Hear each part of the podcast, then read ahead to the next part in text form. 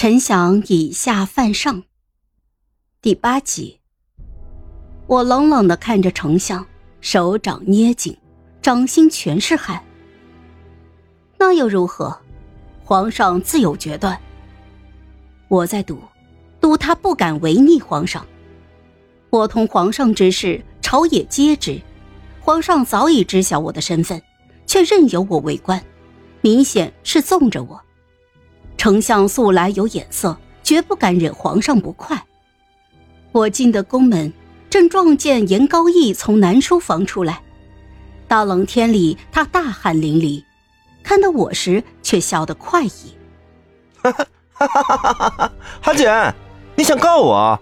那可是我亲姐夫，你尽管试试。哈哈哈哈哈！严高义同皇后样貌极为的相似，长了一副好皮囊。又嘴甜脸皮厚，很会讨皇上的欢心，可事关上万条人命，我不信他能全身而退。我进的南书房，沈星河正站在长案之后，他抬起了眼皮扫了我一眼，不复往日见我时的欢喜。韩姐，今日登闻鼓响，督察院接了桩大案子，告状的苦主却平地消失了。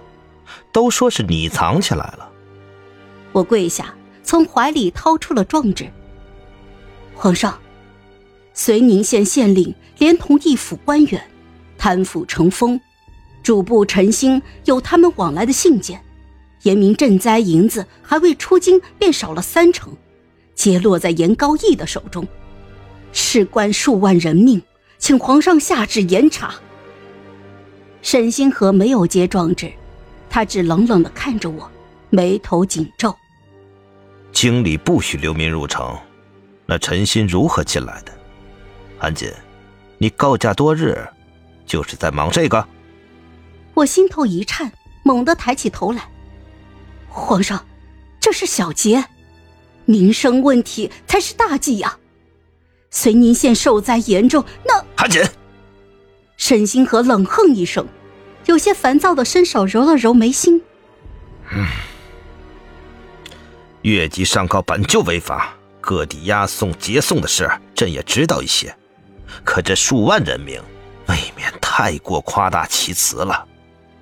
他叹了口气，走过来伸手扶我。哎，我原以为你是个好性子，怎么就跟皇后闹到如此地步？韩锦。皇后有孕，朕要赏她。高玉她素来顽劣，这事朕心里有数。你就先放放，莫要在此时为难朕。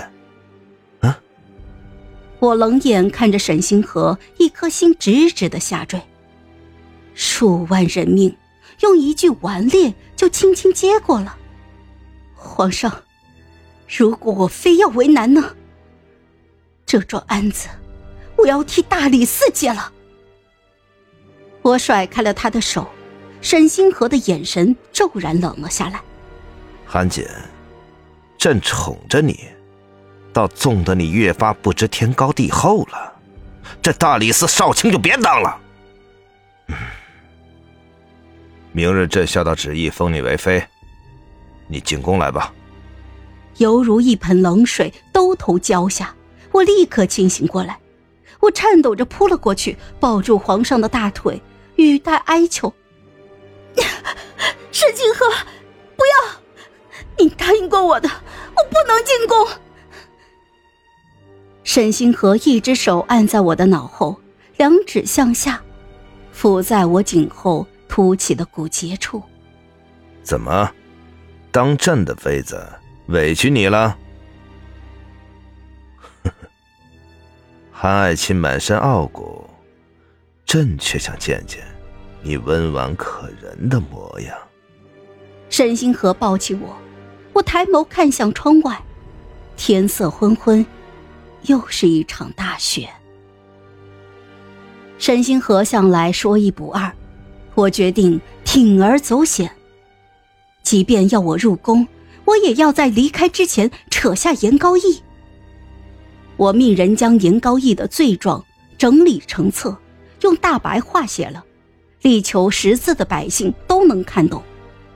趁着夜色，故人将京城的大街贴了个遍。第二日，满京都都在议论此事。五城兵马司到处搜罗这些纸张，却已经压不住悠悠众口。群情激愤之际，我私自在大理寺开堂，当众审理此案。门外围着乌泱泱的百姓，严高义垂手立在堂下，看着我的眼神满是轻蔑。韩姐，你真是个疯子！督察院的案子到由皇上下旨以后才能发于大理寺审理，你直接越过皇上，莫不是想谋逆？我冷冷的看了他一眼。昨日皇上已经口谕，命我审查此案。我手持状纸，痛诉严高义数十罪状，贪赃枉法，私吞灾营，纵仆行凶，光是强抢民女。一年里便有数十人上告。严高义，你可知罪？堂下人声汹涌。呸！狗官，韩青天，打死这个狗官！安锦，你可知罪？一道响亮至极的嗓音盖过了所有的人声。丞相手持明皇圣旨从堂外走来。有你韩文锦，冒其凶名讳，女扮男装，科考入关。韩文锦犯下如此欺君大罪，你可知罪？仿若平地惊雷，所有人都被震得目瞪口呆。人群静了片刻，爆发出哗然的议论声。呃，这什么意思啊？女的？这韩少卿是个女人，嚯，真的假的？女人当官，像什么话呀？丞相冷笑一声，往旁边站了一步，让出背后一人来。那人一袭青衫，正看着我苦笑。妹妹，你冒用我的名字，瞒得我好苦。